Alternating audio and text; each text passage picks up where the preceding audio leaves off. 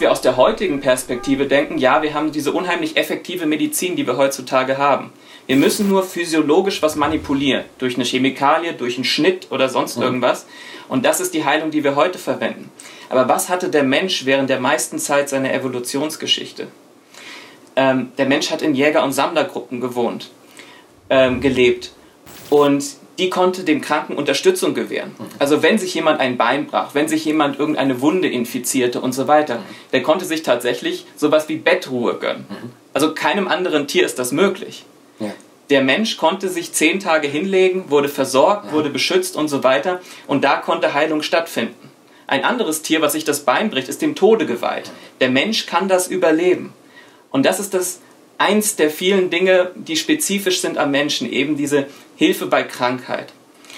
Und meine Idee ist nun, dass wir an dieses Faktum angepasst sind. Also eine Form der Anpassung, dass es nicht meine Idee ist, unsere lange Lebensspanne kommt daher, dass wir Hilfe bei, bei Krankheit erhalten können. Also unser Körper konnte darauf ausgelegt werden, relativ lange zu leben. Würden die aus Krankheit nicht wieder gesund hervorgehen, dann wäre diese Anpassung des langen Lebens total sinnlos. Ja, ja? ja. ja genau, aber was, was mich jetzt interessiert, ist die Sache, dass wir dieses starke Bedürfnis nach Zuwendung haben.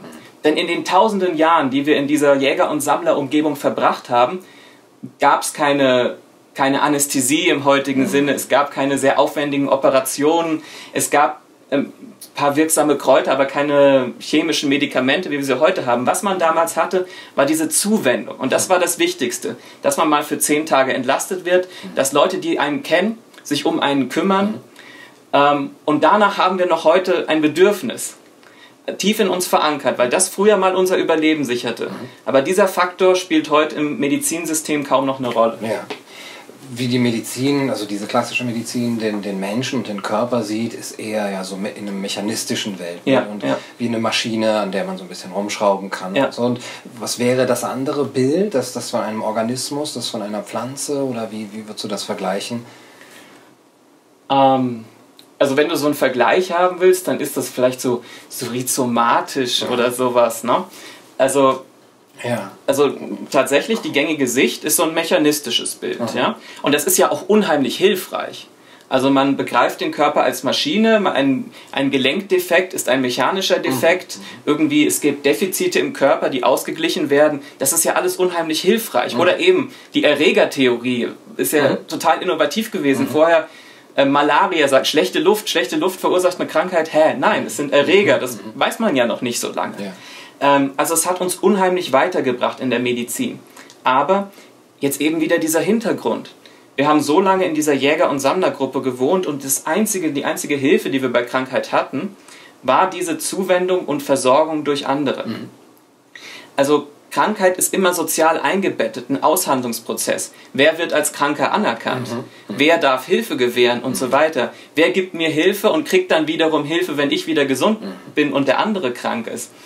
Ähm, also in, in jeglicher Hinsicht haben wir den Menschen als soziales Wesen anerkannt. Ne? Das ist ja zum Beispiel in den Kognitionswissenschaften, wo man langsam auf die Idee kommt, ja, es geht gar nicht darum, das Gehirn ist gar nicht dafür da, um die Wahrheit rauszufinden. Oh, erstaunlich. Nein, es ist dafür da, für das Gruppenleben, um soziale Beziehungen auszuhandeln, um sich selber durchzusetzen und so weiter. Dafür ist unser Gehirn geformt.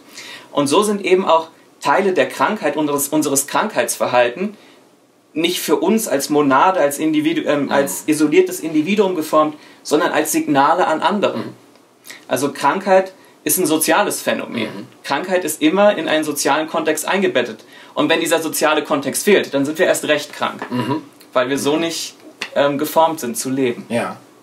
Also das Blut, was ich sehe, wenn ich eine Wunde habe, ist einerseits für mich eine, eine Warnung, äh, aber kann eben auch für andere äh, ein, ein, ein Zeichen sein, den, den den Absolut. ich. Also zu bluten ist ein absolut eindeutiges Zeichen. Ja, also kommt natürlich an, darauf an, wie stark diese Blutung ist. Mhm. Man selbst erkennt, es ist etwas, etwas falsch, die anderen erkennen, es ist mhm. etwas falsch und werden sich in dieser Art und Weise verhalten. Wären wir nicht so sozial, wie wir sind, dann könnte jetzt dieses Blut oder sowas nur eine Warnung an andere sein. Mhm. Das findet mhm. sich bei anderen Tieren ja, auch. Ja, ne? Also, ja. oh, ist was Gefährliches, schnell zurück. Aber bei Menschen ist eben das Besondere, ähm, dass man diese Empathie aufbringt, dann dem anderen auch zu helfen. Mhm. Und das nicht nur bei, bei, der, bei der offenen Wunde, sondern auch bei anderen Anzeichen. Wir haben zum Beispiel, wie drücken wir unsere Schmerzen aus? Wir haben so ein Repertoire, unsere Schmerzen auszudrücken, was die meisten anderen Tiere überhaupt nicht haben. Mhm. Denn sie brauchen es nicht. Im Gegenteil, es wäre mhm. sogar hinderlich. Mhm. Wenn man sich andere Tiere anguckt, die nicht so prosozial sind wie wir, ähm, die halten ihre Symptome, die halten ihre Krankheiten immer geheim. Mhm. Das ist ein großes Problem für Veterinäre im Zoo. Denn die können nicht so ganz klar erkennen, welches Tier jetzt krank ist. Die merken das am ehesten daran, oder wird jemand anders behandelt, da wird jemand aus der Gruppe ausgeschlossen mhm. und so. Mhm. Ähm, denn die Tiere, wenn sie, wenn sie diese Symptome offen zeigen, nur Nachteile. Sie werden aus der Gruppe ausgeschlossen. Sie sind weniger attraktiv zur Fortpflanzung oder als Kooperationspartner. Und wenn es jetzt Fluchttiere sind, der Löwe oder wer auch immer sucht sich natürlich immer das schwächste Individuum aus. Also wenn man gut erkennen kann, dass diese Tiere krank sind, nur Nachteile. Bei Menschen gibt es das natürlich auch, diese Situation, wo Krankheit ausgenutzt wird und Krankheit zum Ausschluss führt. Klar. Äh, aber es gibt eben auch die Situation, wo man Krankheitssymptome zeigt und man bekommt Hilfe dafür. Und so, das ist eine andere Idee dieses Buches, sind unsere Krankheitssymptome halt auch zum Zwecke der Kommunikation geformt. Sie sind auch dafür da, in gewissen Situationen andere davon zu überzeugen, dass wir gerade eine Auszeit brauchen, dass wir vielleicht sogar Hilfe, Zuwendung, Behandlung brauchen. Ja. Jetzt hast du eben schon über die Erregertheorie gesprochen und über Viren und, und äh, Bakterien. Äh, jetzt ist es aber so, dass der Mensch gar nicht mal immer nur krank wird, wenn er tatsächlich äh, Erreger in sich hat, sondern er kann auch erkranken, einfach da, dadurch, dass er schon vor Erregern gewarnt wird oder dass mhm. er sich Sorgen macht und die mhm. ganze psychische und psychosomatische ähm, Ebene. Was hat das denn für eine evolutionäre Funktion? Hat das auch was mit, mit Kommunikation in den äh, Gruppen zu tun?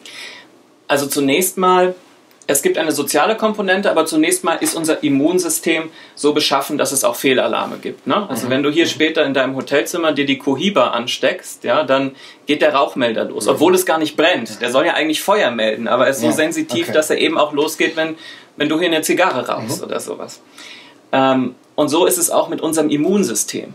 Der erste Schritt für eine Immunantwort ist erstmal zu detektieren, dass irgendwas falsch ist, dass da gerade ein Erreger im Körper ist. Mhm. Und der Rauchmelder ist so justiert, dass er wirklich kleinste Mengen von Rauch irgendwie ähm, auch detektieren mhm. kann. Ähm, dadurch gibt es manchmal einen Fehlalarm. Ne? Aber es ist besser, diesen Fehler zu machen, als den anderen Fehler, ja. nämlich manche Feuer nicht zu detektieren. Mhm. Und genauso ist das Immunsystem reguliert. Ähm, es kann manchmal diese Fehlalarme geben und dann wird eine Immunreaktion ausgelöst. Dann bekommt man Fieber und so weiter ähm, damit das andere verhindert wird, nämlich dass manche Erreger übersehen werden und sich ausbreiten können, ohne dass es eine Immunantwort gibt. Ähm, und das passiert ziemlich oft tatsächlich. Mhm. Also wenn wir uns irgendwie, in den meisten Fällen, wenn man irgendwie rausgeht und man hat sich nicht richtig angezogen, dann ist mit nassen Haar raus und so weiter, dann kann das eben dafür sorgen, dass der, dass der Körper da auf Nummer sicher geht. Ja, und manche schwören dann irgendwie auf eine Flasche warmen Rotwein oder so, das macht mich sofort wieder gesund. Mhm. Und wenn es tatsächlich nur ein Fehlalarm ist, dann kann dieser Alkohol die Immunreaktion unten runter dimmen und wir sind tatsächlich wieder mhm. gesund. Wenn wir aber tatsächlich infiziert waren und wir mit dem Alkohol unser Immunsystem äh, runterfahren, dann ist es natürlich ein Problem, weil der Erreger sich einfach ausbreiten kann mhm. und so weiter. Mhm. Also es gibt diese Art von Fehlalarm. Dann ist es möglich, ähm, und das, das ähm, hängt wieder mit diesem mechanistischen Weltbild zusammen. Wir denken, da wo es weh tut, da ist etwas falsch. Mhm. Ne? Ähm, aber das muss gar nicht unbedingt so sein. Also es können sich psychische Symptome können sich somatisch äußern. Mhm. Ne? Also dass es eigentlich eine depressive Erkrankung ist, aber sie äußert sich dann in Rückenschmerzen und so weiter. Ähm, ich versuche das so zu betrachten ganz pragmatisch. Was sind die Handlungskonsequenzen? Mhm. Oder was sind die Konsequenzen für die Handlungen der anderen? Wenn man sich überlastet hat, man zu viel Stress hatte und so weiter, dann ist es letzten Endes egal, ob man im Bett liegen bleibt, weil man so tot traurig und antriebslos ist oder weil man im Bett liegen bleibt, weil man Rückenschmerzen hat. Der Effekt ist derselbe. Und so macht es dann auch Sinn, dass psychische Symptome sich somatisch ausdrücken. Es ist ja letzten Endes egal. Hauptsache, es überzeugt dich davon, nicht mehr auf diese scheiß Arbeitsstelle zu gehen oder nicht mehr dich mit diesem falschen Typen zu treffen oder sowas. Ähm, ob sich das nun im Bauch oder im Kopf schlecht anfühlt, ne, ist letzten Endes egal, wenn es diese Konsequenz hat und auch eben in der sozialen Aushandlung mit anderen. Da findet man eben auch dieses Phänomen der Somatisierung von eigentlich psychischen Leiden. Ähm, vor allem in Kontexten, wo psychische Leiden keine Anerkennung haben. Das ist etwa so, wenn man äh, depressive Symptome in China und den USA vergleicht.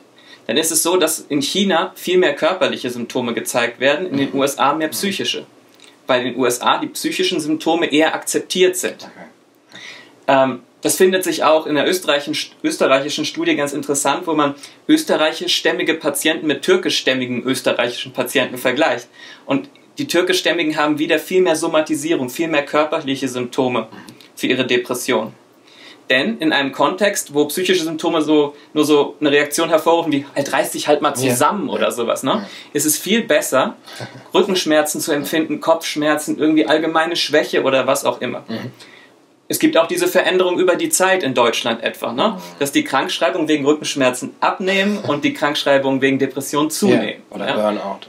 Ja, genau, also Burnout war dann eben auch was ja letzten Endes eine Erschöpfungsdepression mhm. ist, aber es ist dann eben akzeptierter zu sagen, ich habe Burnout, als zu sagen, ich habe eine Depression. Mhm, ja. Und dann beim Burnout ist klar, ja, man hat viel gearbeitet mhm. und man hat sich quasi diese Auszeit ein Stück weit verdient. verdient ja. Und bei der Depression ist es einfach nur eine persönliche Schwäche und man muss sich mal am Riemen reißen ja. oder sowas. Du